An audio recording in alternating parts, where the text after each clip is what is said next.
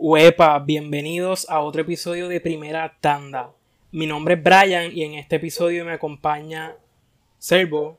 Que es la que gente. Y vamos a estar hablando de una de las películas más anticipadas, diría yo, que de este año, que es Spencer, la película donde Kristen Stewart interpreta a Lady Diana. Y hay mucho que hablar de esta película. ¿Estás de acuerdo con, con eso? Bueno, yo puedo decir desde la primera que a mí me encantó la película. Siento que la película para mí es mi nueva favorita del año so far. Obviamente queda un mes y medio todavía y hay muchos estrenos buenos por ahí. Empezamos ya, ya entramos, ya entramos casi en el award season como tal, o sea, en los Oscar season. Así que todos los estrenos que van a estar saliendo van a ser bastante buenos, pero esta, que no era de mis más anticipadas del año, sí yo había escuchado como que mucho hype y muchas cosas, pero no, tengo que confesar que no era como de las que yo estaba realmente en mi top 10 esperando del año, pero cuando empecé a escuchar más y más y más cosas buenas sobre ella, pues sí, como que entró bien fuerte en mi radar y desde que salí de la sala del cine yo dije, diantre, o sea, esta es, esta, hasta ahora, esta es la uno del año, la número uno para mí. Diantre, yo, yo diría que, como tú dices, ahora es que están empezando a salir las películas buenas de verdad. Lo que es el mes de noviembre, diciembre y también enero, porque acá en Puerto Rico las cosas llegan tarde usualmente, así que esos meses son donde se concentra la gran mayor parte de las mejores películas del año usualmente. Y Spencer, tengo que primero decir que para hablar de Spencer hay que pensar en Jackie, la película de 2016, también dirigida por Pablo Larraín. Y es que ambas películas se puede decir que están muy vinculadas una y la otra. Hay muchas similitudes. Y que también eh, se anticipa que son parte de una trilogía no oficial. Que Pablo Larraín probablemente haga otra película también sobre alguna mujer reconocida en una situación particular. Y entrando a Spencer, yo tengo que reconocer que Jackie es una película que me gustó mucho, pero tengo mis problemas con la película. En el sentido de que la sentí muy fría, no pude conectar con unos personajes. Si tú no tienes un contexto de quién es esta mujer, la película no te lo va a dar. Así que es un poco denso entrar a esa película sin tú saber quién es Jacqueline Kennedy. Y en cierto sentido es algo que también pasa aquí en Spencer. Que pues uno entra a la película y si tú no tienes una idea de quién es ella, cuál era su posición dentro de la realeza y dentro de ese mundo, pues te vas a sentir un poco perdido. Así que para comenzar este episodio, yo creo que lo que hay que dejar bien claro es que para mí, Spencer no es un biopic, o sea, no es una película biográfica. Si tú vas a ver Spencer pensando que vas a tener, como en The Crown, ¿verdad? Que tienes este recuento de los hechos y esto pasó en tal fecha, entonces así es como probablemente se comportaron estas personas atendiendo esa situación. Pues no.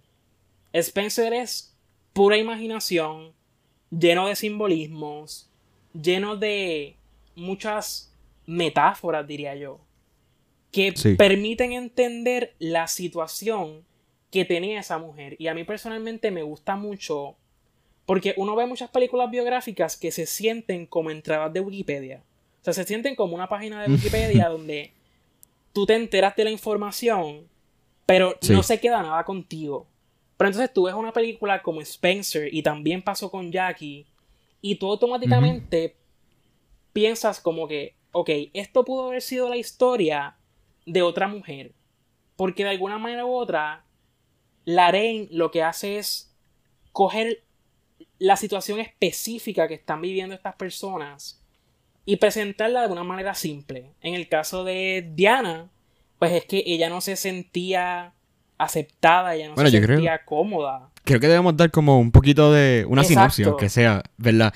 Sí, que la, la sinopsis como tal es, ¿verdad? Antes de entrar como que más allá, más o menos, para situar a los que no han visto todavía la película y que están en la parte de esta sin spoilers, es que la película comienza con la princesa Diana llegando a este state que tiene la realeza eh, de Gran Bretaña y que van a pasar la Navidad juntos en ese, en ese state. Estamos en el 1991, así que ya, ya lleva como unos 10 años en la familia desde que se comprometió con, con Charles.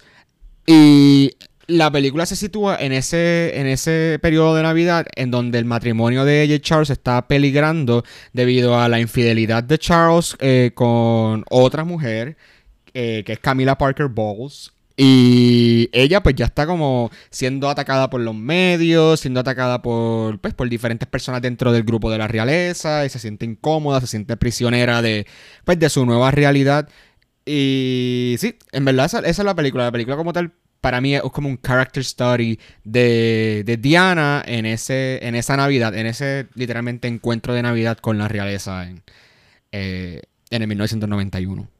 Exacto, que como dije, no es una película que se centra en los hechos, sino en la cuestión de que ella se siente, como dijiste, prisionera en ese espacio.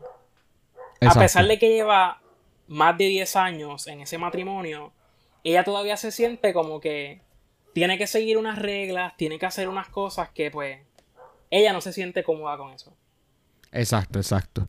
Pero, ¿a ti te gustó la película o no te gustó la película? Porque es que no sé cómo la estás discutiendo y no sé si te gustó o no te gustó. Porque ya yo dije que a mí me encantó. Pues mira, yo me gustó, me gustó. Creo que puedo decir eso. Pero cuando terminó la película, como que me quedé un poco pensando porque siento que de primera instancia me pasó lo mismo con Jackie. Es una película que la gente probablemente debería volver a ver. Debería volver a, darle un segundo vistazo. Porque hay mucho material, hay mucho simbolismo. Hay muchas cosas que probablemente ahorita cuando empecemos a hablar con spoilers, probablemente a mí se me pasaron. Y quizás volviéndola a ver voy a poder apreciar eso más.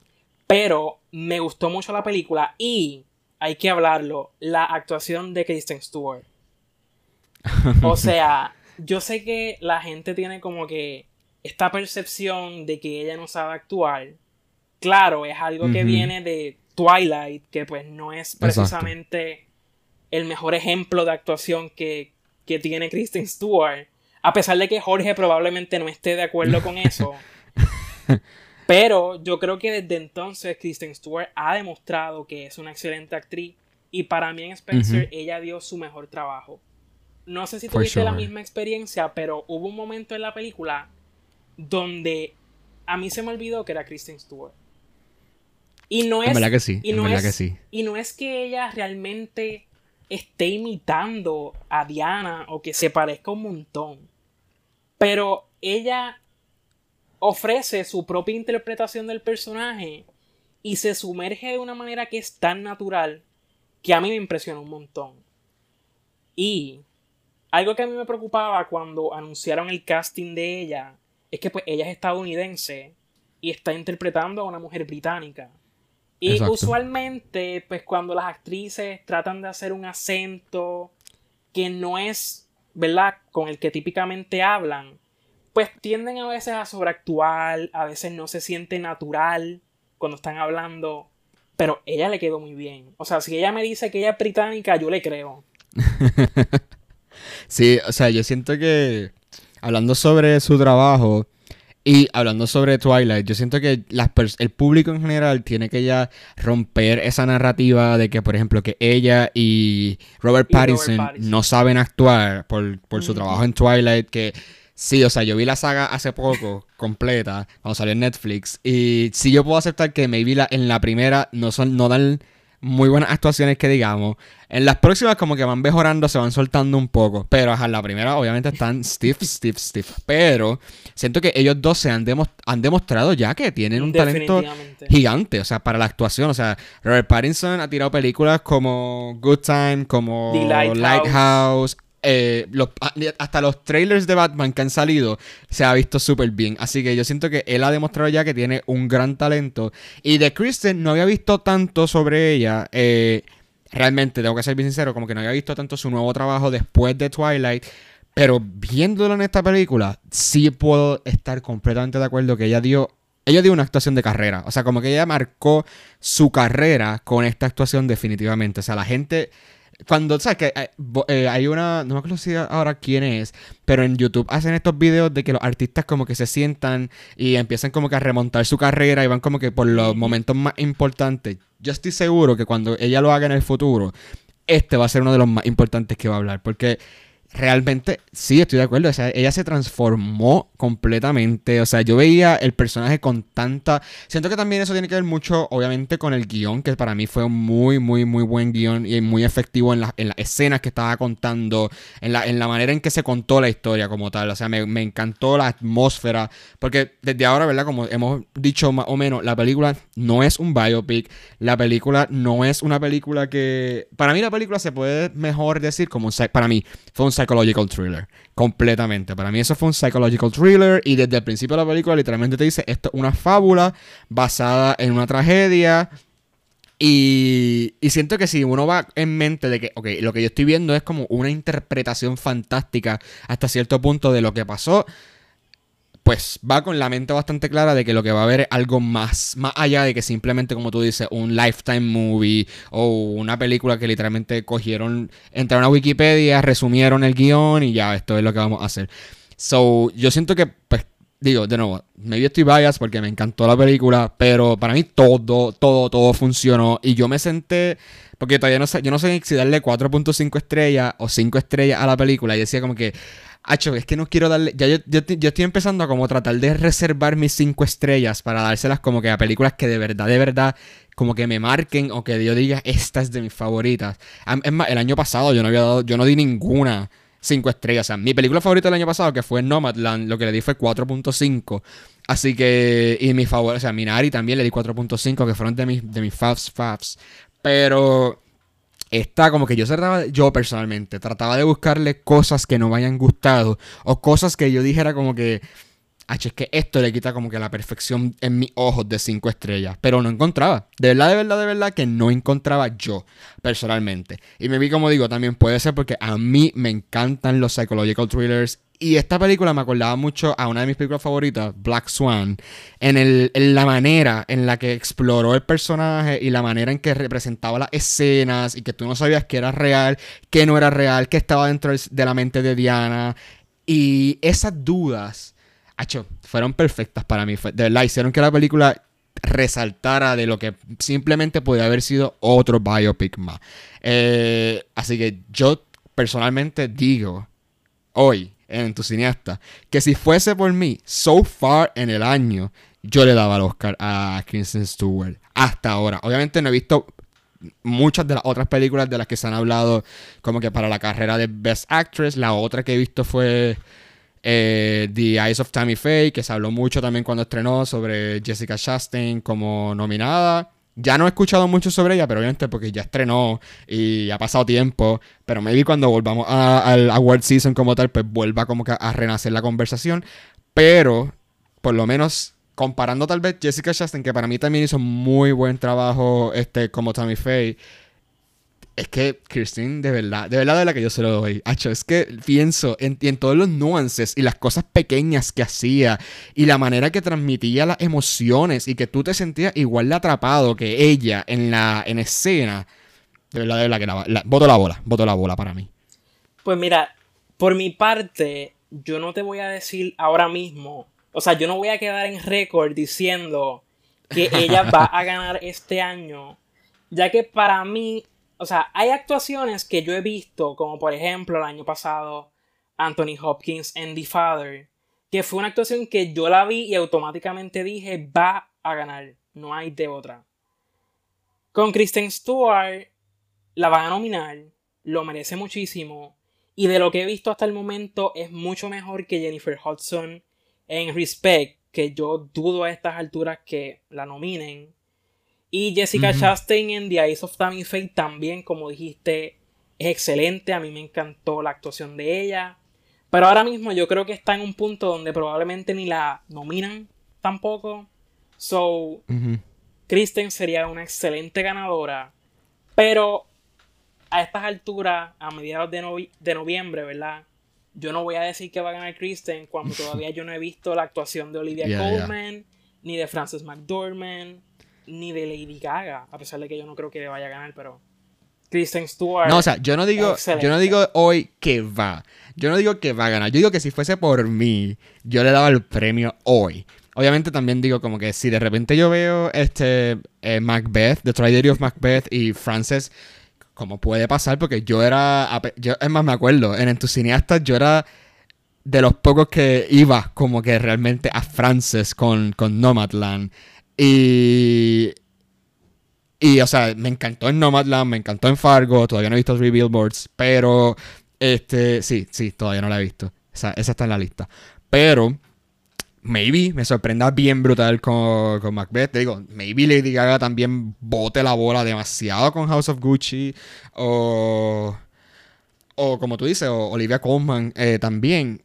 Sí puedo decir que hay un gran boss ahora mismo. O sea, hay como que una campaña bastante fuerte apoyando a Kristen Stewart y, y desde que se estrenó la película en los festivales, como que todo el mundo estaba diciendo, esta es la, actuación del año, esta es la actuación de su carrera, eh, en verdad Kristen se transformó completamente y estoy de acuerdo, o sea, estoy de acuerdo de que es una de las actuaciones que se queda contigo, definitivamente. Si gana o no, obviamente los Oscars a veces son medio, el Oscar y los demás awards a veces son medio impredecibles y uno no se, se puede esperar algo y de repente pasa otra cosa, pero sí definitivamente ha sido yo creo que la mejor actuación de su carrera y hizo un excelente trabajo. So, obviamente, honor a quien honor merece y, los props están ahí de que en verdad ya se votó.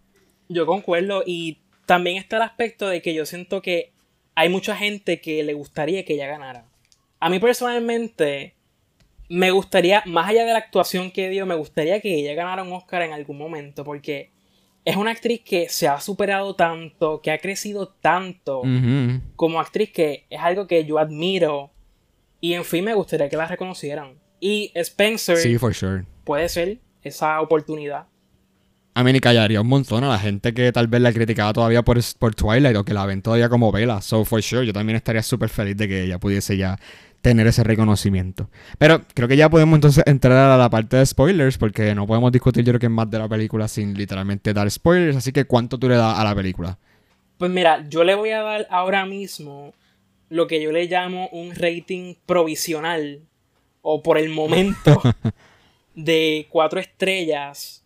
La verdad, me siento un poco cómodo para darle el, el 4.5, pero tengo que verla de nuevo. Así que por el momento, cuatro estrellas. Pero lo que sí voy a decir es que la gente debería ver esta película. Es muy buena.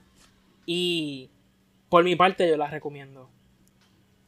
Ah, no, for sure, de verdad. Yo le doy las cinco estrellas a Spencer.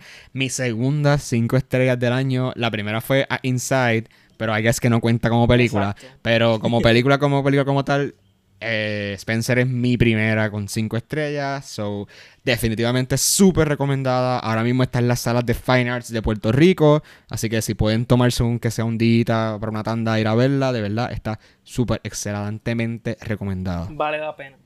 Y bueno, creo que entonces podemos hablar un poquito sobre spoilers ahora. Yo puedo empezar rapidito diciendo que dos escenas que para mí me marcaron completamente de la película y tienen que ver con lo mismo y fue el, elemento de las perlas, que obviamente es un elemento súper recurrente en la película y que estaba hablando con Héctor, eh, uno de los invitados que hemos tenido en el podcast, en el episodio de Tiff, y estábamos hablando sobre Spencer, porque él había mencionado a Spencer en su top 5 de películas de Tiff, y él me contaba que para él...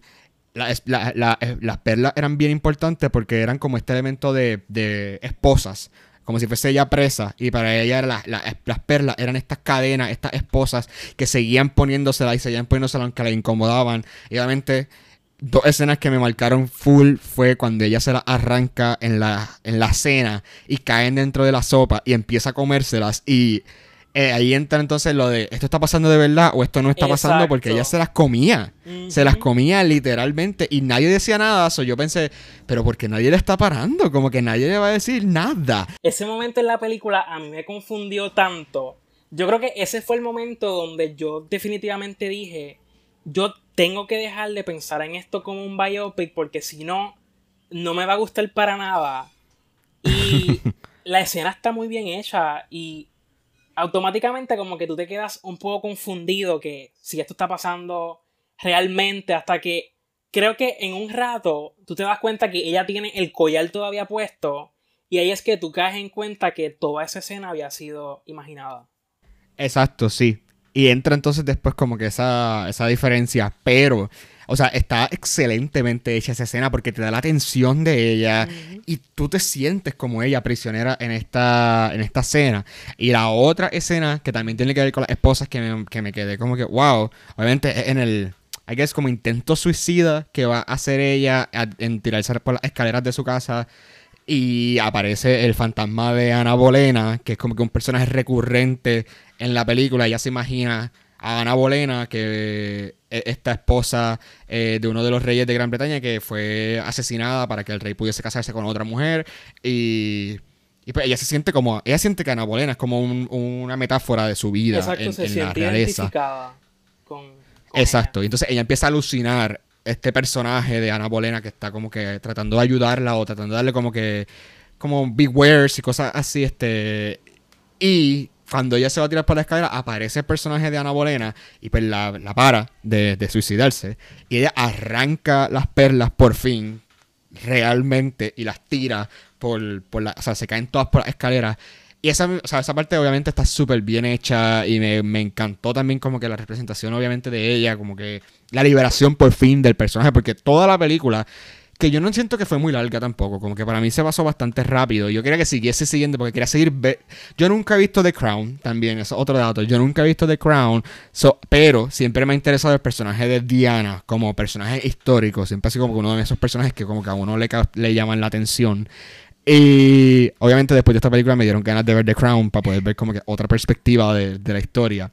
Pero me encanta esa, me encantan esas dos escenas. O sea, y, y, la cinematografía de la película también es como bien particular y bien peculiar y, te ayuda a, a, crear este ambiente de fantasía, de como que se siente como un bosque, se siente como este filtro, o sea, obviamente porque tiene un filtro la película y la manera en que utilizaron la luz y la manera de las neblinas y como todo se ve como, como dreamy, se siente como literalmente como si fuese un sueño. Exacto, que se siente pero como una pesadilla. Exacto. Sí, sí, exacto. Y todo, o sea, todo, todo su personaje, algo sí que me, frustraba un montón de Diana. Y yo decía, contra loca, pero dale break. Era que ella llegaba tarde a todo. O sea, ella llegaba tarde a todas las actividades de la película. Y yo, loca, aunque sea una, por favor, llega temprano. Aunque sea una. Pero obviamente ya lleva ya 10 años con esa familia. Ya, ya, o sea, no es que está empezando su relación con Charles. Ya llevan, ya tienen dos hijos. y que me encantó también la, ay, la escena donde están ellos jugando como si fuesen militares y están en, frente de una, de una, de una vela y están como que diciéndose verdades. Es la mejor escena de la película. La mejor escena. Y la, actuación que ella da en esa escena y la química que tiene con sus hijos y tú se sientes realmente que ella ama a esos dos niños, este, y que quiere que estén bien y, quieren, ah, y quiere alejarlos de esta vida de, de, de, realeza y de falsedad y de, abuso emocional y psicológico. Es que es excelente, de verdad, de verdad. Y también en esa escena cuando uno de los hijos le pregunta que por qué ella está triste. Esa es la parte en esa escena. Eh, es algo fuerte. Y volviendo un poco a lo que tú decías de que ella llegaba siempre tarde a las actividades, como tú dijiste, ya ella lleva años en ese matrimonio. Así que. Exacto. De primera instancia, ella llegar tarde no es porque ella. ¿Verdad? Como que ella no sepa de los horarios y las cosas. Las reglas, por así decirlo. Sino que es una manera de ella confrontar las reglas. Es una manera de ella decir. Yo estoy harta de sentirme como que prisionera en ese espacio. Y entonces ella se revela de alguna manera u otra. Por eso es que ella siempre está llegando tarde. Por eso es que ella se pone la ropa que le dé la gana. Yo creo que ese fue uno de los aspectos más interesantes, ¿verdad? Que ella básicamente le asignaban lo que se tenía que poner para el almuerzo, para la cena, para salir. Y entonces ella se revela contra eso y lo que hace es pues ponerse el que le dé la gana, aunque la regañaban. Y eso a mí me estaba bastante interesante. Sí, y a mí también me gustaba el hecho de que la película no simplemente trató de presentarlo todo como como blanco o negro, también es como que presentaban el personaje de ella con todo su con toda su humanidad, o sea, no la presentaron como esta mártir o como esta persona que o sea, que está súper este, abusada ni nada. Así, sí presentaron esas cosas, o sea, presentaron diferentes diferentes aspectos de ella como persona. Me pareció bastante interesante también que presentaron, por ejemplo, su eating disorder, o sea, ella también estaba batallando como aparenta la película con, con bulimia y también eso se me hizo bastante interesante. La manera en que comía a veces hasta por la noche, como que sin parar. Y después, como que cuando de verdad tenía que comer, tenía que ir al baño corriendo a vomitarlo. O sea, no podía literalmente quedarse con nada en el estómago de las comidas. Eh, y también me parece interesante pues, la relación que ella tenía con, los diferentes este, servers, o sea, y con las diferentes personas que trabajaban para ella y para, especialmente su relación obviamente con Maggie, que es como su ayudante, la que le ayudaba a vestirse y todo eso, y con el chef de la familia, que parece que también como que tiene una, una relación bastante cercana, como nos presenta la película. Lo único que sí siento que me faltó... Eh, y obviamente, pues no sé qué tan realista sea eso, o qué tan, qué tan basado en los hechos reales era, era así la relación. Pero sí siento que me faltó un poco de sus interacciones con Charles. Porque sí hubo una cuando estaban este, frente, a la, frente al pool table, este, a la mesa de billar, que esa escena estuvo bastante fuerte y bastante interesante. Pero siento que todo se basaba en ella Charles más en miradas, en el, aspecto físico, en el silencio y en el subtexto de lo que no se estaban diciendo. Pero llegaba un punto, y yo entendía obviamente, que, que ni siquiera como que hablaban. O sea, nunca hablaron en el momento en la casa. O sea, vivían en una misma casa y nunca presentaron más escenas de ellos interactuando. Y sí, son una pareja de más de 10 años, o sea, 10 años, más de 10 años juntos. Aunque se estuviesen odiando, aunque tal vez estuviesen en lo último de su matrimonio, aunque él se la hubiese pegado. Pero siento que, siento que si tengo que criticar algo de la película, es que para mí me faltó más escenas de ella y Charles juntos. Pues mira, yo también le criticaría eso a la película. Y es que, sí, como tú dices, está la escena, esa escena que mencionaste. Pero fuera de eso, la interacción de esos dos personajes no hay ninguna, básicamente. Sí, definitivamente. Y es un problema porque, de alguna manera u otra, no.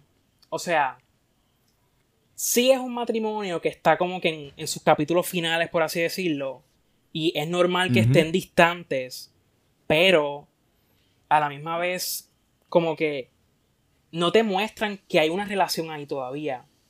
Y para mí eso le faltó a la película, que hubiera más interacción entre ambos personajes. Sí, sí, definitivamente. O sea, realmente no había nada. O sea, más que. Más que cuando. Exacto, cuando pasó la escena del billar. Pero aparte de eso, faltó como mínimo esa química de que aunque sea, aunque sea una química mala, sea una, química negativa de que se odien o que ya están hartos de uno de los otros, pero era como nada, era como que literalmente no había nada. Entonces, pues a mí me ponía a pensar como, pero, o sea, hubo algo entre, o sea, hubo algo, o sea, ellos se amaban en algún punto, o sea, ¿por qué ella se fue con Charles? De todo hombre en la vida, obviamente era un príncipe, pero ¿qué fue lo que hizo que ellos dos se juntaran hace 10 años? Y esa no había nada, se trataban casi hasta como extraños. Eh, y obviamente sí entiendo que eso fue efectivo hasta cierto punto en ponerlo en la situación de ella sentirse como enajenada de la vida, sentirse como que no, estoy no soy parte de ti, no soy parte de esto.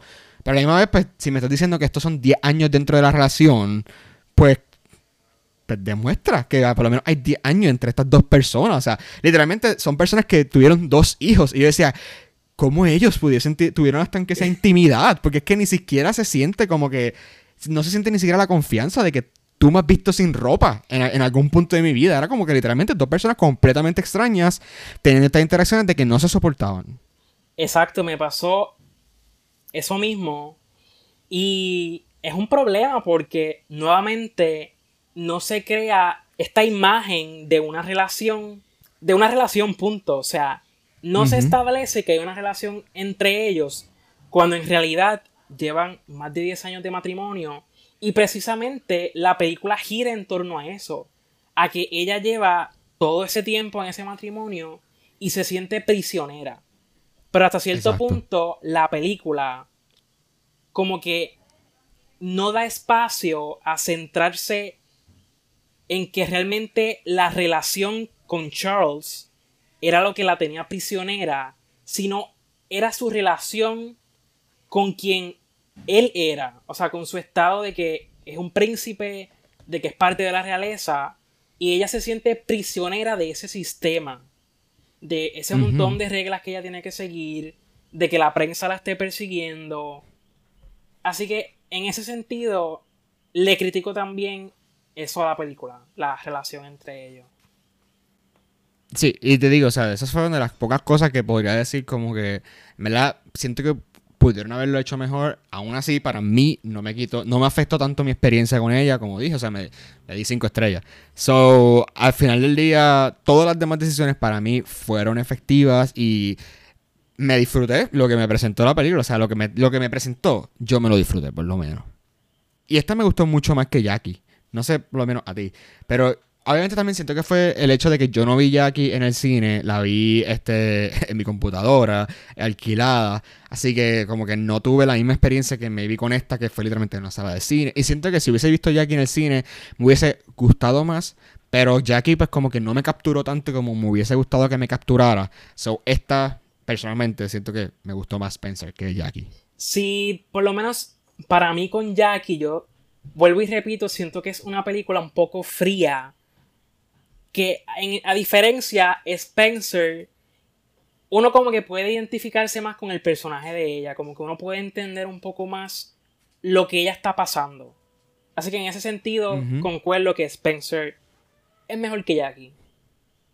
Sí. Yo quería destacar la escena de las cortinas. Esa escena ah. para mí es importante porque ella está con esta cuestión, ¿verdad? De que ella abre las cortinas porque ella quiere las cortinas abiertas y entonces no la dejan tener las cortinas abiertas pues porque la prensa puede fotografiarla si las cortinas están abiertas. Así que entonces ella llega un día a su cuarto y las cortinas las cosieron. Y para mí eso es uno de los elementos de terror que podría tener la película. El ella llegar a ese espacio, a su cuarto, y darse cuenta de que las cortinas están cosidas. Y ella las mira, se detiene a mirarlas y piensa como que, ok, ¿qué voy a hacer? Y eventualmente comienza a cortar las cortinas. Y que se corta ella. Y eso era lo que iba a decir. Ella ah. también se corta. Y yo no sé qué tú pensaste de esa escena, pero a mí por lo menos me confundió un poco, ¿verdad? Como suele suceder en esta película, este elemento de es realidad, es fantasía. Y yo tardé un poco de tiempo en darme, en darme cuenta que ella no se había cortado realmente.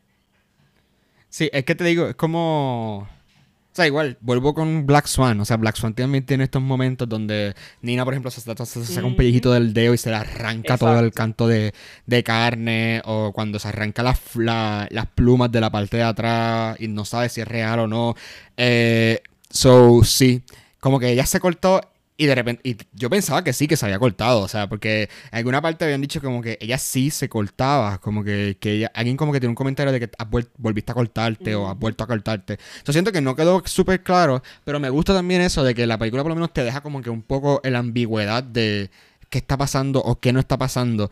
Y algo que me dio mucha risa, que obviamente con el mismo traje de esa escena, que es que el póster de la película, que uno piensa que es como que este, este momento súper wow, el traje súper bello, realmente ella está encima del inodoro vomitando con el traje. O sea, literalmente el póster es ella en el inodoro vomitando. Y se me hizo bien interesante porque yo, yo vi el, el póster y obviamente yo no vi, no me acordaba del traje de Diana de, boda. Y yo hasta pensaba que era un traje de boda. Este, porque se como que es blanco y bien puffy. Y yo, ay, mira, el traje de la boda. Pero no, o sea, en este momento en la fiesta de Navidad y se me hizo bien peculiar. Pero a la misma vez como que bien cool. Exacto, para el póster ellos eliminaron el inodoro y ya, ese es el póster. Que el póster está brutal, o sea, yo pondría ese póster en mi cuarto, literalmente. Ese póster es bello. Bueno, yo creo que ya entonces podemos, hemos dicho bastante que aunque a ti le diste cuatro estrellas, yo le doy cinco estrellas, pero siento que por lo menos nos gustó bastante la película. Para mí fue un excelente psychological thriller. So, obviamente la gente que está en esta parte de la del podcast ya se supone que la haya visto. So, obviamente, si la vieron, déjennos saber cuáles fueron sus escenas favoritas qué le hizo sentir el personaje de Diana, o qué le hizo sentir la historia, o si algo no les gustó, no les convenció, obviamente, pues también nos lo dejan saber. Este, yo voy a estar bien pendiente porque, de nuevo, me encantó esta película. So estoy súper abierto para poder conversar con de esta, con cualquier persona que me escriba. Así que, sí, siento que esta está, eh, ya por lo menos ya sé que está en mi top 10 mínimo del año, así que está en, el está en el número 1, puede que baje, ¿verdad? Dependiendo con todas las que salgan de aquí hasta el 31 de diciembre.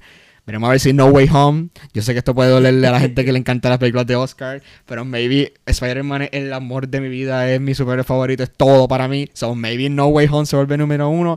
Pero hasta ahora Spencer es la número uno para mí del año. Pues a mí también me gustó muchísimo la película. Como ya he mencionado.